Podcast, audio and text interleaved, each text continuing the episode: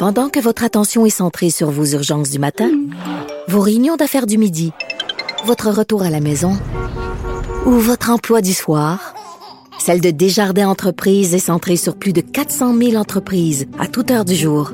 Grâce à notre connaissance des secteurs d'activité et à notre accompagnement spécialisé, nous aidons les entrepreneurs à relever chaque défi pour qu'ils puissent rester centrés sur ce qui compte, le développement de leur entreprise.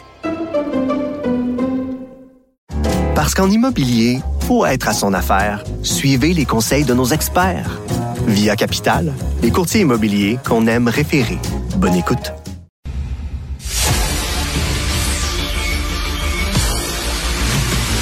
Jean-François Lisée. On va juste dire qu'on est d'accord. Thomas Mulcair. Je te donne 100 raison. La rencontre. C'est vraiment une gaffe majeure. Tu viens de changer de position. Ce qui est bon pour Pitou est bon pour Minou. La rencontre. Lisée. Mulcair. Jean-François, que s'est-il passé au Québec? Parce qu'il y a quelques mois, c'était épouvantable de recevoir plus de 50 000 immigrants. Là, on ressemblerait à la Louisiane. Et là, soudainement, ben non, il n'y a aucun problème. On peut, on peut en recevoir 60 000, aucun problème. Que s'est-il passé, Jean-François? Mon Dieu, qu'est-ce qu'il là il faudrait pouvoir euh, avoir peut-être euh, mettre le, cerveau de Monsieur Legault euh, dans une machine à résonance magnétique pour essayer de voir s'il y a eu une excroissance ou une décroissance. Mais il y, a, quand même une chose importante qui s'est passée hier, c'est que ils ont appliqué le programme du Parti québécois, du moins une partie du programme que je mettais de l'avant depuis 2016, c'est-à-dire de réclamer une connaissance minimale du français au point d'entrée ça, c'était mon grand combat. Et euh, la première chose que je dois dire, c'est que je suis très content que finalement le gouvernement se soit rendu à la raison. J'ose dire qu'ils ont. moi, je dis jamais que le gouvernement recule quand il vient vers moi. Je dis qu'il avance. Alors, le gouvernement fait une avancée considérable. On aurait gagné beaucoup de temps s'il avait fait ça dès que. Moi, j'avais tout expliqué ça dans les débats à M. Legault en 2018 s'il m'avait écouté, puis avait changé d'avis à ce moment-là, on, aurait gagné cinq ans. Là, on a perdu cinq ans. Bon, alors donc là-dessus, quand même, je le félicite, qui est un petit peu lent de comprendre, mais il faut prendre les gens à leur rythme. Il faut prendre les gens à leur rythme. Alors là, c'est important, ce qui s'est passé hier. Maintenant, sur les seuils, effectivement, euh, il dit, mais là, je me suis rendu compte que si on en prenait plus que 50 000, mais à partir du 50 000, c'est des gens qui parlent français, ben là, c'est plus un problème. Euh, c'est pas une idée qui demande euh, un post-doctorat. Je veux dire, tu aurais pu avoir cette idée-là à la dernière campagne électorale ben oui. aussi. Hein? Bon, alors ça aussi, donc c'est un peu nous prendre pour des valises de dire qu'ils viennent découvrir ça. Et spécifiquement, il a dit, ben, c'est parce qu'on m'a dit que le fédéral nous permettait d'augmenter euh, nos seuils seulement d'économique. Puis comme on peut demander du français pour les... Non, c'était déjà dans l'entente. Je veux dire, c'est juste que c'est juste que tu n'avais pas pris le temps de lire l'entente avant la dernière élection. Donc, écoute, euh, moi, dans, dans cette première intervention, je veux dire, essentiellement, ils ont fait un pas en avant. C'est nécessaire, c'est pas suffisant, mais c'est nécessaire. Et là-dessus, je vais euh, rester de bonne humeur. Voilà. Et toi, aujourd'hui, euh, Tom, dans ta chronique du Journal de Montréal, tu salues euh, la ministre euh, Christine Fréchette. Oui, oui. Et parce que c'est, le ton en plus du contenu, parce que je suis d'accord. Et ce qui est intéressant, je parlais à la radio anglophone de Montréal tantôt, puis je dis, écoute, c'est, c'est, une bonne chose. On va dans une direction d'avoir plus de Français à l'entrée. C'est moins d'entraves, c'est, plus smooth. Et le monde va pouvoir embarquer. Je, je signale un bémol compliqué au, autour des universités mais passons là-dessus pour l'instant. C'est Fréchette qui est la nouvelle là-dedans. Euh, c'est la première fois dans un dossier à la fois émotif et, et contraignant et difficile parce que c'est compliqué l'immigration. On n'a qu'à regarder le petit bout de conversation que tu as eu avec Jean-François à l'instant. Ben, est-ce qu'on inclut les temporaires, les, PEC, les étudiants, les machins, les Il y a tellement de catégories que même la discussion autour du 50, 60, 70 est largement factice parce que c'est à peu près trois fois ça, quatre fois ça le, nombre total de personnes qui séjournent et qui vont se mettre sur une voie qui pourrait conduire à leur citoyenneté. Donc, il faut prendre ça vraiment avec un petit peu de hauteur et c'est ça qui est rafraîchissant avec Christine Fréchette. Elle maîtrise le dossier, le dossier qu'elle connaît parfaitement. On a eu le chicanier en chef, euh, Simon Jolin Barrette, qui met le feu à partout où il passe. Et euh, on, on, a eu Jean Boulet euh, avec ses propos racistes pendant la campagne électorale. Donc, c'était pas, c'était pas Jojo. Mais là, on a tout d'un coup, on a le tandem, et je les mets en tandem. Dubreuil, Fréchette, Fréchette en premier, c'est elle la ministre. Mais Dubreuil est un gars songé et qui se révèle. Dubreuil, c'est le nouveau commissaire à la langue française. Ben voilà. Et c'est le, c'est un gars vraiment posé, super bien informé. Moi, j'étais très préoccupé par certaines choses qu'il avait écrites par le passé, pour tout dire, mais il est en train de se révéler. Ce gars-là va prendre son temps. Euh, personne va lui mettre des, des, lignes dans la bouche. Et la même chose avec Christine Fréchette. Si elle n'était pas d'accord avec ce qu'elle était en train de faire, elle, elle, serait passée à autre chose. Mais elle regarde le dossier, elle dit, OK, c'est quoi le point faible? C'est quoi le nerf de la guerre? Pourquoi c'est devenu tellement émotif pour les gens? Ben, c'est la question du français. Très bien. Parce qu'on parle de garder le poids politique du Québec. Puis, Richard, tu m'as fait tellement rire parce que j'avais complètement oublié cette histoire de la Louisiane. Ils sont même allés chercher Zachary Richard pour ben baquer le gars en pleine campagne. Je, l'avais oublié, celle-là. Ben oui, Jean-François, Jean-François, euh, Jean-François, lorsqu'il a dit dans la campagne électorale, M. Legault, c'est épouvantable, c'est la louisianisation qui nous guette si on reçoit 50 000 immigrants il le savait que c'était possible de demander des plus grandes exigences en français. Donc, il, allumait le feu pour strictement rien. Ben, il le savait très bien. Il, ben, il le savait. Je veux dire, moi, ce qui, ce qui m'a toujours étonné, c'est euh, comment, même en 2018, l'immigration était un des éléments centraux de sa plateforme électorale, mais qui connaissait pas son dossier et que on, on peut lui faire euh, on peut lui faire l'amitié de penser qu'il connaissait pas assez son dossier en 2022 aussi hein tu vois. Alors donc euh, il, il, le savait il est allé c'est vrai qu'il est allé très fort euh, c'était dans un congrès euh, général du, du de, de, la CAC puis même moi qui suis plutôt un, pessimiste sur la langue je trouvais que c'était exagéré de dire ce qu'il disait bon alors L'important, finalement, c'est de regarder les mesures qui sont sur la table. Bon, alors les mesures qui sont sur la table, euh, y compris, tu sais, euh, le, le, Conseil du patronat était très content hier. Pourquoi? Ben, c'est sûr que eux, ils veulent augmenter les seuils. Ils, ils, les veulent très très élevés. Tu sais, même Québec solidaire qui voulait 70 000, ils disent, ben finalement, le deux, il y a deux hypothèses. Il y a le statu quo à 50 000, puis ensuite il y a le 60 000, mais c'est pas un vrai 60 000 parce que avec un, une des options, ça monte facilement à plus que 70 000. Donc QS disait, ben là, c'est le programme de QS qui vient de sur les seuils. Bon, euh, mais il y a un très grand nombre d'assouplissements sur l'ensemble des mesures. Une fois que tu as dit ça te prend du français au point d'entrée, c'est modulé selon euh, si tu vas travailler dans un McDonald's, tu as besoin de moins de français que si tu es en intelligence artificielle. Euh, c'est les, les, les, les, parcours sont plus faciles, sont plus simples. Euh, donc, il y a beaucoup des mesures de, de, de réformes qui étaient proposées par les uns et les autres qui ont été pris en compte. Et ça, c'est du travail très sérieux. Et ça, chapeau à, à Christiane Préchette pour ça. Mais Jean-François, il n'y a, pas une contradiction aussi au Québec. D'un côté, on nous dit il faut qu'il parle français, c'est important. Et de l'autre côté, dans le devoir, je lis aujourd'hui que les cours offerts en anglais se multiplient à HEC Montréal. Il y a de plus en plus de cours et de programmes en anglais. Et là, le porte-parole du HEC dit, mais oui, mais vous savez, l'anglais, c'est la langue des affaires. Écoute, ça, c'est épouvantable parce que je me souviens, dans les années 70, euh, il y avait deux chambres de commerce à Montréal, une francophone et une anglophone, et l'anglophone était venu dire à une commission parlementaire, vous savez, l'anglais, c'est la langue des affaires. Fait essayez pas de nous faire parler en français. Et là, on est en 2023 et le directeur des études à HEC, il dit ça. Ben oui. je trouve que, alors moi j'ai tweeté, ben, je dis dans ce cas-là, pourquoi donner des cours en français au HEC, donner tous les cours en anglais? Euh, ben c'est une régression. Là. Ben, Qu'est-ce que tu en penses, Tom, de ça?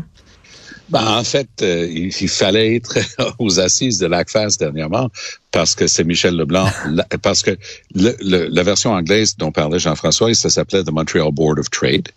Et il y avait la Chambre de commerce de Montréal, anglais, anglophone et francophone, comme dit si bien euh, Jean-François. Ils ont été fusionnés. Et la version fusionnée, maintenant, la personne en charge, c'est Michel Leblanc. Et il était présent dans le même atelier que moi. Et lui, carrément, il a dit, ben, soit, arrêtons de niaiser avec la rondelle. L'anglais, c'est la langue des affaires. Donc, il n'y a, rien de chacun que, que le HEC veulent s'assurer que les gens puissent avoir accès à ça. Parce qu'ils n'oublient pas qu'ils sont en concurrence. Il y a le Molson School à Concordia qui accueille énormément de francophones parce qu'ils se disent, ben, je vais travailler en affaires, je vais apprendre meilleur, un meilleur anglais. McGill, il y a le euh, des hôtels euh, School of Business. Donc, les, les deux, euh, en fait, sont en train d'attirer énormément de francophones de première ordre, tout comme les cégeps anglophones attiraient. C'était pas un dernier de classe qui s'essayait de faire son cégep en anglais.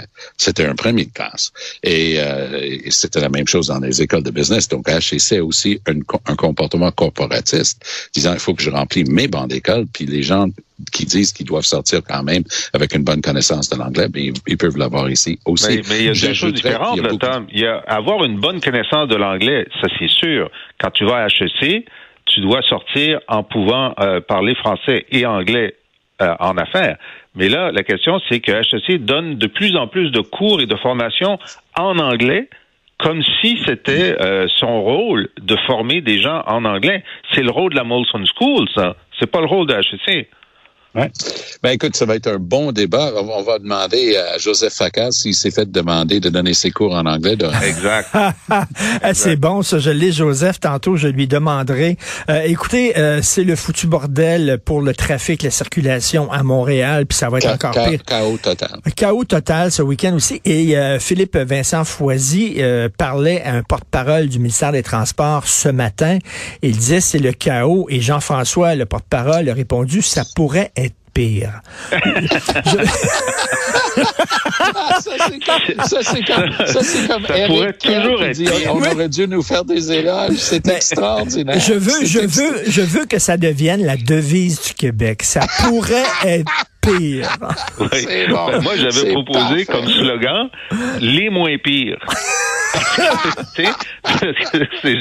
c'est vrai, tout le monde est mauvais, mais nous, on est les moins pires. On s'assume. mais, mais, mais, comment vous expliquez ça qu'il y a tant de travaux à faire à Montréal en même temps? C'est parce que soit on n'en a pas fait pendant tellement longtemps qu'on doit tous les faire en même temps, ou soit qu'on utilise des matériaux tellement cheap pour sauver de l'argent qu'on doit refaire ces travaux-là aux deux ans. Ben, euh, c'est quand c'est du patchage par-dessus du patchage par-dessus du rafistolage, ça tendance à faire des nids de poules et avoir besoin d'être rafistolé. Mais tu sais, tu connais les X-Men, tu sais, les super-héros et tout ça. Moi, je vais inventer un terme, je vais les appeler les ramen. Tu sais ce que c'est un ramen? Oui. C'est un mets coréen, un bol de nouilles. Parce que les gens qui sont responsables de notre ministère des Transports, c'est un bol de nouilles. En, en, passant, la, la ministre qui a gagné hier le prix de l'année, Eric Kerr, pour avoir dit en fin de semaine, appelez le 511, ben gang de cave de Montréal. Et vous savez qu'elle s'est ravisée avant la fin de la journée hier. Hein? Ben elle était obligée de, de faire un Bernard Drinville d'elle. Elle allait dire, en fait, c'était pas ma meilleure réponse. Euh, je, excusez-moi, je, je, je, vais, je vais étudier qu'est-ce qui s'est passé à Montréal. Mais ce qui s'est passé à Montréal, c'est que ton ramène, là, des, ton bol de nœuds, pour le début de l'université à Sainte-Foy, la fin de l'université à Charlebourg, eux autres, là, eux, ils s'en sacent de Montréal même s'il y a 4 millions de personnes. Ils s'en sacent de foutre le bordel total à Montréal. Ça les dérange pas parce que eux, ils vont être à leur chalet euh, au lac Saint-Joseph en fin de semaine. Mais, Jean-François, ça fait longtemps qu'il y a des lacunes au ministère des Transports. Souviens-toi le cafouillage de l'autoroute 13 euh, lors de la fameuse tempête de neige. C'était ben aussi n'importe quoi. C'était géré n'importe comment, Jean-François je vous, je vous, euh, j'ai rien à ajouter d'intelligent là-dessus. Ça fait que je vais, je vais vous suggérer de lire le livre de, de David Goudreau, euh, Ta mort à moi. Il y a un personnage là-dedans qui, euh, son fun, c'est de, de, prendre sa voiture pour aller créer des embouteillages. Et euh, c'est elle qui est responsable de l'embouteillage de l'A13 dans le livre de, de Gaudreau. Elle fait ça pour le fun. Et c'est tellement une belle idée. Alors, si on pouvait trouver cette personne, on réglerait notre question faut pas oublier Potter euh, à, l'université McGill qui nous a sorti une bonne après ça, disant que c'était la faute des Québécois qui contribuaient pas aux œuvres de charité, qui s'en sacrent les uns pour les autres. il était responsable de l'institut qu'ils appellent euh, l'institut de McGill pour l'étude du Canada. Alors oui, euh, oui, c'est ça. C'était c'était parce qu'on s'entraidait pas, qu'on était tous sur la même autoroute pendant une tempête de neige. C'est ça. Non, pour, fa- pour faire exprès. Et en terminant rapidement, plus de 30 000 profs non qualifiés dans nos écoles. Il y a une pénurie Ben, de main-d'œuvre. Ou alors, on leur offre aussi, on leur offre une on, formation on, Richard, raccourcie. faut, oui. faut- faut que tu get with the picture, OK? faut comprendre les choses dans la vie. Il y a un métier pour lequel ça prend aucune exigence, aucune connaissance, aucun diplôme. C'est le métier de, de, de, de chroniqueur, de chroniqueur et, et, de, et de député. Hein, Il n'y a, pas de diplôme pour être député. Et à, à plus forte raison, il n'y a pas de diplôme pour être ministre. Alors, pourquoi c'est faire? Bernard Drinville et les autres vont dire, ben écoute, c'est un problème qu'on a 30 000 personnes non qualifiées en train d'enseigner à nos enfants. Ils doivent regarder ça et dire, de toute façon, ils sauront jamais écrire le français, c'est pas grave, et ils vont recevoir une très mauvaise instruction, c'est pas grave. Écoute, c'est le bordel, c'est une honte. Incroyable. Au Canada, partout aux États-Unis, ça te prend, tu dois être certifié, tu dois avoir un cours, mais on dirait que tout ce qui est métier, tout ce qui est profession, je m'excuse de faire un lien qui, qui a pas par rapport à première vue, mais pense aux examens des infirmières. Tu as suivi tout ton cours, tu, tu es parfaitement qualifié, le cours a été certifié par le gouvernement et validé, et là, tout d'un coup, un, un examen de finition euh, qui, où 90% réussissaient auparavant, tout d'un coup, on, on est en train de couler la majorité parce que l'ordre euh, veut imposer, ça fait partie de leur négo pour avoir ça à l'université.